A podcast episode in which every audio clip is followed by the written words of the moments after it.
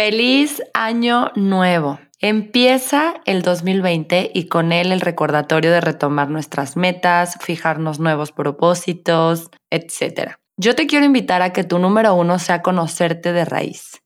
Esto sí va a transformar tu vida. Si te conoces, dejas de vivir en automático. Empiezas a vivir en tu estado más auténtico y desde ese estado vas a crear en grande y lo mejor es que siempre vas a ser fiel a ti misma. Bienvenidos a mi podcast. En este espacio te estaré compartiendo mi filosofía de vida. Me considero una persona consciente más no perfecta, buscando sanar el mundo a través de ti. Quiero que reconozcas tu lugar en el mundo porque necesita gente como tú, que sabe que es uno con el universo, que se conoce, se reconoce y se ama tanto que lo que más anhela es ver eso mismo reflejado en todo lo que nos rodea, en la naturaleza. Creo en el poder de la unión, creo en que juntos podemos crear magia y creo que es urgente. Mi deseo es despertar en ti las ganas de buscar tu mejor versión. El mundo te necesita así, en la máxima expresión de tu ser, porque si sanas tú, sana él. Hoy es un episodio especial porque yo tengo como reto conocerme cada vez mejor. Y si, se, si escucharon el pasado, hubo una reflexión de cómo queríamos empezar este año nuevo, de lo que queríamos soltar, de lo que queríamos dejar ir para llegar limpias a este 2020 y, y lo más ligeras posibles y con todos nuestros sueños y propósitos y nuevas intenciones desde cero. Pero al mismo tiempo les pedí que hicieran una lista, un ejercicio en donde pusieran de tres a cinco cosas que ustedes aman hacer, que literal, como dice la frase tan trillada de, si no me pagaran por hacer esto, de todas maneras lo haría. ¿Qué son esas cinco o tres cosas que tú disfrutas enormemente hacer y que ya se te había olvidado que tanto te gustaba?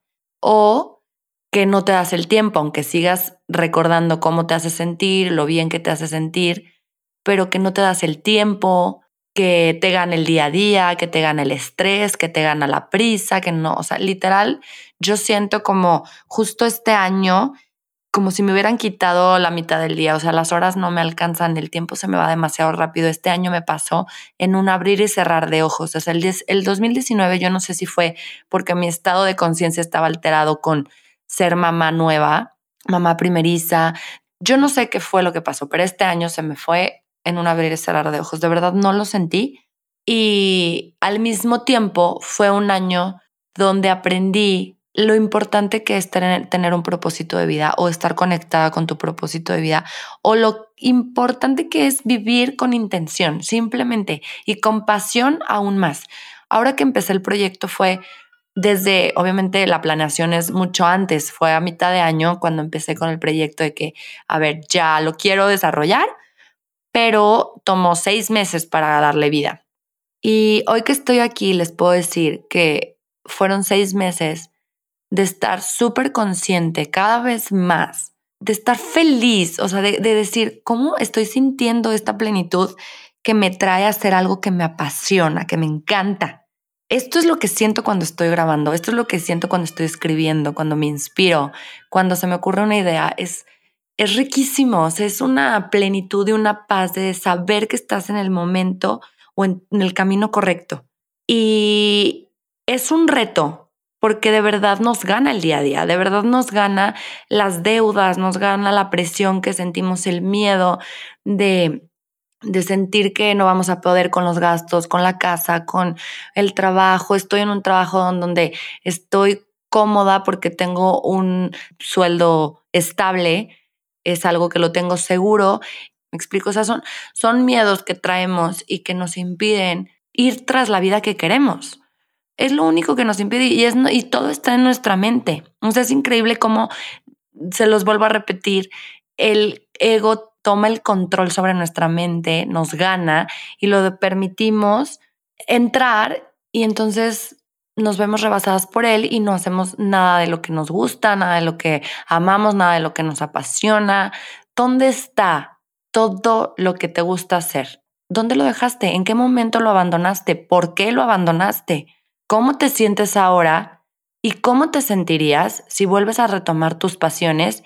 No te digo que hagas las tres o las cinco. Escoge una que es la que más te llene y que digas, a ver, mínimo una vez a la semana me voy a dar el tiempo para hacer esto.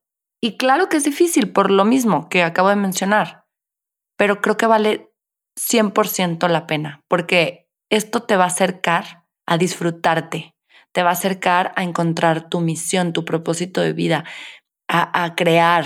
Cuando, cuando uno está haciendo lo que le apasiona, llega la creatividad por sí sola, te llega la inspiración. Amo la palabra magia porque de verdad la magia ocurre. ¿Y qué es la magia? Cosas que no tenemos explicación, que no le podemos dar una explicación de dónde viene o cómo viene o por qué llegó, pero que sucede y que viene a transformar nuestras vidas y que nos llena el corazón, nos llena el alma. Siempre cada año nuevo nos fijamos de estas metas, retomar nuestras metas, retomar nuestros propósitos. Y rara vez, o yo conozco muy pocas personas, incluida yo, que de verdad le damos seguimiento. O sea, que de verdad va pasando el tiempo y volvemos a ver esa lista y decir, ya taché esto, ya hice esto, ya hice el otro y ya completé mi lista, rara vez pasa eso. Entonces hay que ser, o sea, bueno, yo mi invitación es hacer un poco más realistas y hacer una lista corta que sea alcanzable y que sea disfrutable, que sea algo que amas, que esta vez, si no es lo tuyo hoy por hoy, este, comer sano, pues ¿para qué te vas a meter en algo que no vas a lograr?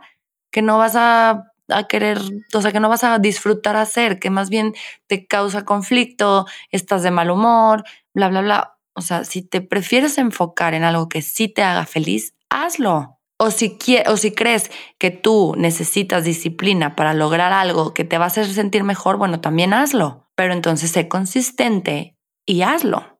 Nadie más lo va a hacer por nosotros. Nadie. Somos las únicas responsables o dueñas de nuestro destino y lo que queremos lograr en nuestra vida. Entonces, pues hay que darle la oportunidad a este 2020 de que venga con sorpresas, venga con magia, venga con bendiciones, pero que nosotras mismas nos sintamos merecedoras de recibirlas, de crearlas, de darnos la oportunidad. Te mereces hacer eso que te gusta. Te mereces desconectarte si es lo que te gusta. Te mereces híjole, pintar y disfrutar ese momento de ocio. Nos cuesta un chorro de trabajo disfrutar el tiempo de ocio. Nos llega la culpa, nos llegan emociones negativas como estoy perdiendo el tiempo, no estoy... Bueno, a lo mejor estoy hablando de dientes para afuera, pero realmente es lo que a mí me sucede.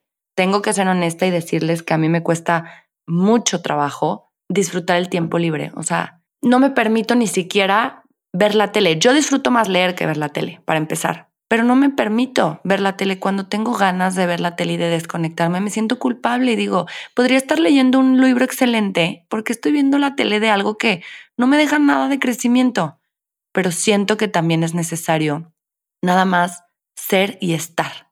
Y a lo mejor embobarme en un programa, obviamente si es un documental que me, que me va a dejar algo, pues mejor, ¿no? Pero si es una película, de drama y de amor y de comedia o lo que sea, también disfrutarla y también sentir eso de que, ay, qué rico, estoy viendo una película. Creo que siempre cuando externamos algo, viene de adentro de cada quien. O sea, lo vemos reflejado en otras personas, pero realmente viene de adentro. Y creo que este es el ejemplo perfecto de cómo me están cayendo justo ahorita muchos veintes a mí, de todo lo que les estoy diciendo a ustedes. Creo que es algo que tengo que hacer yo por mí misma y les voy a compartir la lista que hice con este reto 2020, que literal va a ser un reto. Y los invito a que cada que, bueno, que hagan su lista y me etiqueten con reto conmigo misma. Ese va a ser el hashtag. Y me vas a etiquetar si, si me quieres compartir tu lista. Y cada que estés haciendo eso que pusiste en tu lista, lo vas a subir y lo vas a etiquetar porque eso nos emociona y nos hace sentir especiales y nos hace sentir que estamos literal acercándonos a nosotras mismas y conectando con nosotras mismas. Y el hecho de compartir y de abrirlo hacia la demás gente es empoderador. Cada que alguien ve una historia de ese tipo se motiva a hacer lo mismo.